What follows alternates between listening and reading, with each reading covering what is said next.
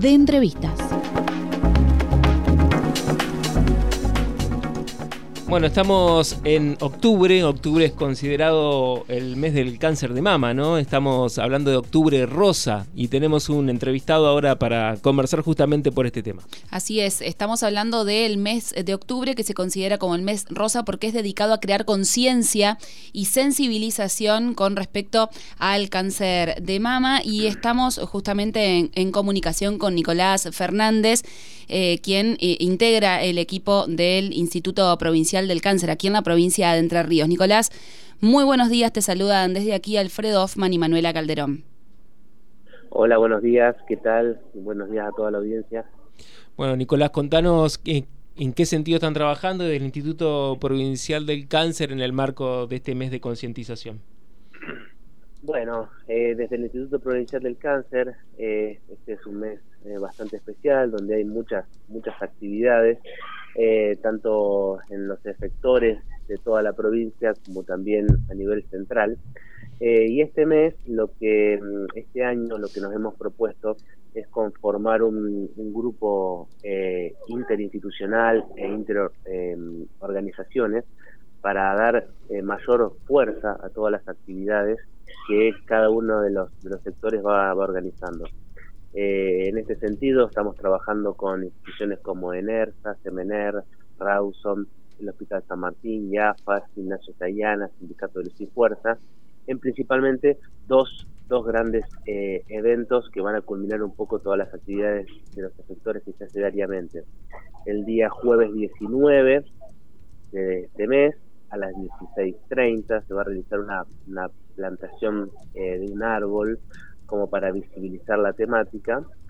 Y el sábado 28 a las 18 horas una caminata, la caminata rosa, que bueno, esperamos a todos poder contar con su presencia, donde se va a hablar un poco de la concientización sobre los chequeos eh, preventivos, sobre la forma de estrategias de prevención primaria para disminuir la, el riesgo de cáncer de mama y eh, bueno compartir también una jornada para, la concientización. Eh, Nicolás, ¿dónde serán estas dos actividades? La plantación del árbol, como decías, el jueves 19 y la caminata rosa el sábado 28. El jueves 19 es en la Plaza San Peña a las 16.30 y el sábado 28 es en la Costanera Media a las 18 horas. Bien. Nicolás, nunca, nunca está de más recordar cuáles son los, eh, las formas de prevenir el, cáncer de mama. Recién hablabas de, la prevención y sobre todo de la detección temprana, ¿no? Bien, bueno, eh, sí, siempre está bueno recordarlo. Tenemos dos tipos de, de forma de prevención del cáncer de mama. Principalmente eh, el control de lo que son los factores de riesgo con una dieta eh, equilibrada, un ejercicio físico regular, evitar el hábito del tabaco y disminuir el consumo de alcohol. Eso desde eh, lo más temprano posible, ¿no? Eso es importante eh, ir remarcando que son eh, pequeñas acciones que podemos hacer para, para disminuir el riesgo. Y ya entrado los 40 años, la recomendación es que a partir de los 40 años se haga de forma anual una mamografía. ¿sí? Eh, depende un poco también de eh, cada una de, las pacientes, o sea que sería conveniente que a partir de los 40 años se haga una consulta con un especialista eh, en ginecología para evaluar el riesgo que tiene esta paciente ¿sí? y estimar cuál es el mejor método de prevención y detección temprana en realidad para el cáncer de mama.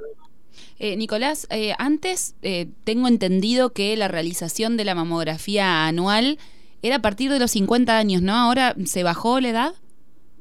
Sí, no, hay, hay dos em, hay, dos indicaciones. Nosotros nos guiamos por eh, a nivel provincial por las indicaciones de la Sociedad Argentina de Mastología. ¿sí? Eso es un consenso entre los referentes del cáncer de mama de la provincia. Si bien el Instituto Nacional eh, propone la mamografía a partir de los 50, acá en la provincia nosotros proponemos eh, por consenso la mamografía a partir de los 40 años. Bien. ¿Y en qué edades generalmente se ve más eh, el cáncer de mama o en qué edades se diagnostica frecuentemente? Bueno, justamente si uno piensa la detección a partir de los 40, ¿sí? estamos hablando que entre 50 y 65 años sería el momento en donde eh, más incidencia tenemos de cáncer de mama, entonces necesitamos llegar antes, necesitamos llegar antes y, antes de que se generen síntomas. Eh, es importante, si bien hay que estar atento a los cambios en la mama, y es importante que las mujeres conozcan sus, sus mamas, eh, muchas veces el, autoexamen solamente no basta, porque eh, el autoexamen va a buscar lesiones ya que se puedan palpar y son lesiones que están más avanzadas. Entonces, la indicación para una detección temprana correcta es la mamografía a partir de los 40 años y de forma anual. Nicolás, cuando se, una persona recibe una noticia de que justamente se detecta que tiene cáncer, que es una noticia por supuesto que nadie quiere recibir, pero es importante saber que eh, se puede tener una buena calidad de vida, que se puede hacer un tratamiento eh, y que, bueno, también debemos acostumbrarnos incluso hasta a nombrar la palabra cáncer, ¿no? Viste que muchas veces eh, se buscan otras palabras para no decir cáncer, pero mucha gente, muchas mujeres, muchas personas hacen tratamientos y luego pueden seguir teniendo una, una vida, una buena calidad de vida. Sí, totalmente. Hoy, eh, principalmente, lo que el concepto que tenemos que tener es empezar a buscarlo antes de que genere síntomas, porque la detección temprana lo que va a hacer es que la chance de curación sea muy alta. Entonces, una persona que tiene un diagnóstico de cáncer en un estadio temprano tiene altas chances de curarse. ¿sí? 9 de cada 10 pacientes que tienen diagnóstico de cáncer temprano se pueden curar. Eh, entonces, es importante eh, remarcar que si bien la patología o la enfermedad eh, tiene, va a necesitar tratamientos con medicación, cirugía, hay chance de curación. Y no hay que tener miedo de nombrar la palabra y no hay que tener miedo de enfrentarse a los estudios de prevención, porque justamente detectándolo a tiempo, la chance de curación va a ser mayor. Estamos en diálogo con Nicolás Fernández, director del Instituto Provincial del Cáncer. Nicolás, consultarte si, eh, bueno, sabiendo que trabajan justamente en em, la atención, la detección temprana de distintos tipos de cáncer, tanto en mujeres como en hombres, en niños también, allí desde el instituto, eh, saber cómo son las estadísticas. Eh, ¿El cáncer de mama es uno de los más frecuentes en las mujeres? Sí, el cáncer de mama es la primera muerte por cáncer en las mujeres. ¿sí? Entonces, eh, es una de las líneas prioritarias de trabajo del instituto, tanto del Instituto Nacional como del Instituto Provincial. Y en segundo lugar está el cáncer de colon y recto, tanto en hombres como en mujeres, que a veces em, pensamos de que el cáncer de colon y de recto es una patología mayormente que afecta a hombres y también es la segunda causa de muerte por cáncer en las mujeres. En ese sentido, tanto cáncer de mama de cuello de útero y cáncer colorectal, el Instituto Nacional implementa eh, programas que a nivel provincial nosotros hacemos la adaptación y estamos trabajando ya desde hace varios años. ¿Todos los tipos de cáncer eh, dan algún tipo de síntoma? Sí, todos los tipos de cáncer dan algún tipo de síntomas, pero si dan síntomas es que llegamos tarde. Nosotros necesitamos, principalmente en estas tres líneas, ¿sí? detectarlos cuando no generan síntomas, que es cuanto más chance de curación va a tener. Entonces, y cambiar un poco el, el, paradigma de atención médica de hacer la consulta cuando uno tiene una dolencia o cuando uno tiene un síntoma y ir enfocándonos en lo que es la medicina preventiva. Y lo que nombrabas hace instantes nada más, esto de la autoevaluación que tienen que hacer las mujeres de cualquier edad, ¿no? Eh, con respecto justamente al cáncer de mama en particular. Sí, la autoevaluación va a ser un refuerzo o va a ser un complemento de la atención médica, ¿sí? en el cual eh, solamente el autoexamen no basta. Ese es el mensaje que nosotros queremos dar. Solamente el autoexamen da una falsa eh, sensación de seguridad. No me tocó nada, no consulto. Es importante que a partir de los 40 años todas las mujeres y todas las personas que tengan mamá hagan una consulta con eh, un profesional para evaluar y estimar el riesgo y que haga la indicación del mejor método de detección precoz. ¿Y, qué nos tiene que llamar la atención en esa autoevaluación? Eh, decías recién, bueno, no sé, un nódulo, un algo que, que, esté fuera de lugar, eh, la forma de la mama. Exactamente, sí, lo que tiene que llamar la atención son induraciones, cambios en la piel, enrojecimientos, secreciones por el pezón, secreción sanguinolenta, alguna retracción de alguna parte de la mama, dolor, esas son las cosas que la mujer puede detectar en el examen. Una, una consulta, una última consulta de mi parte. ¿Hay estadísticas de, bueno, si hay más casos de cáncer de mama en estos últimos tiempos, o menos, o se detectan más? No, lo que lo que tenemos en realidad es un aumento de la detección posterior a eh, el receso de controles que hubo en la pandemia.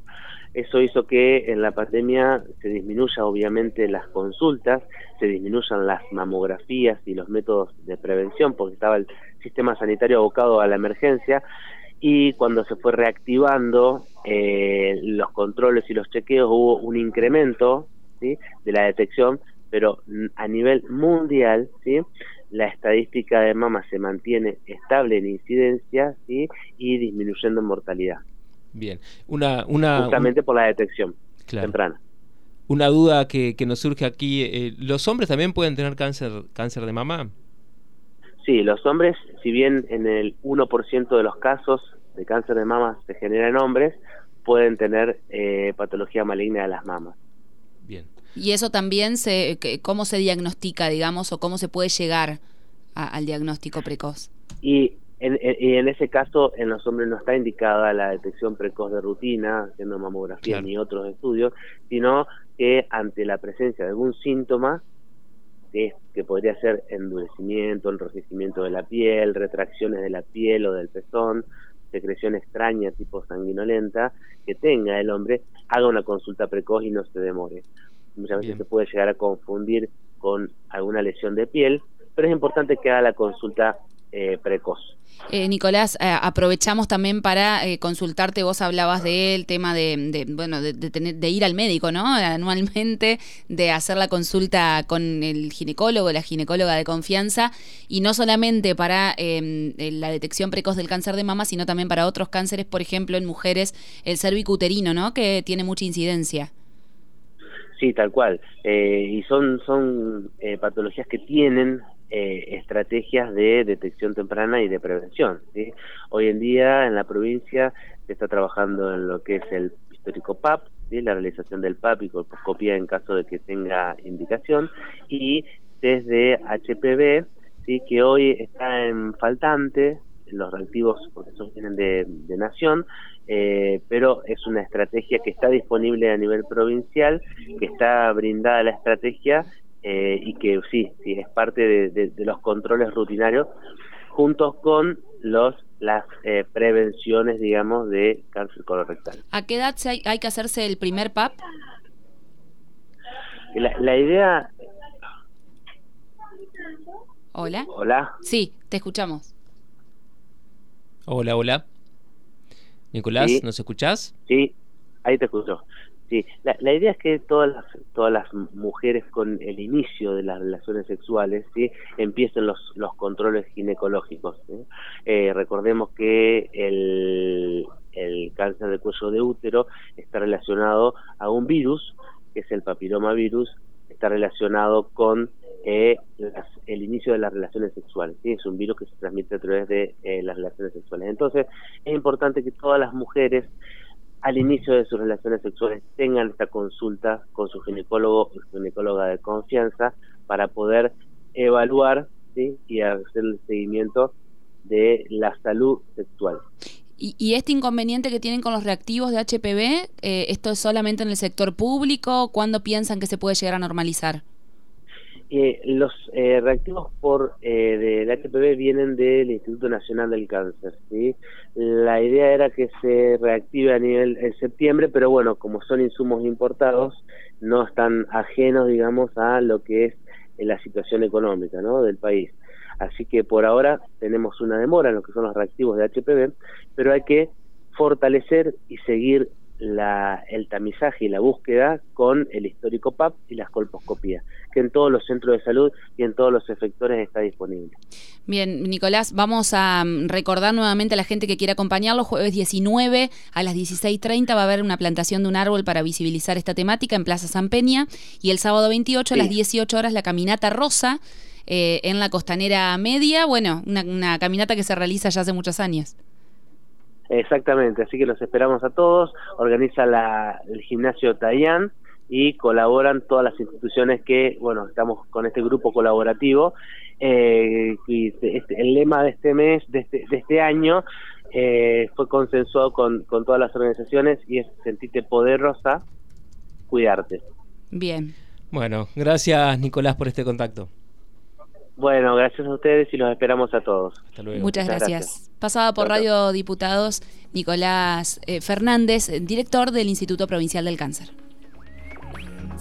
Las voces de los protagonistas en Radio Diputados.